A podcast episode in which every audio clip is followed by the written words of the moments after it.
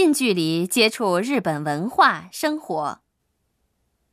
在日本，“圈”是什么意思？节目中日本人用的“圈”和“叉”是什么意思呢？“圈”是正确，或是我也赞同的意思；“叉”是错误，或是不赞同的意思。在中国，如果要表达正确的话，会用“对”这个字，或是用笑脸的表情符号等。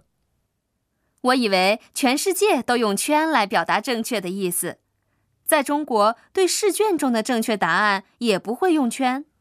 正确的话是勾，错误是叉。在日本不是这样的吗？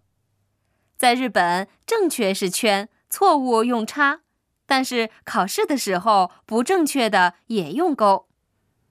原来符号的用法因国而异呀。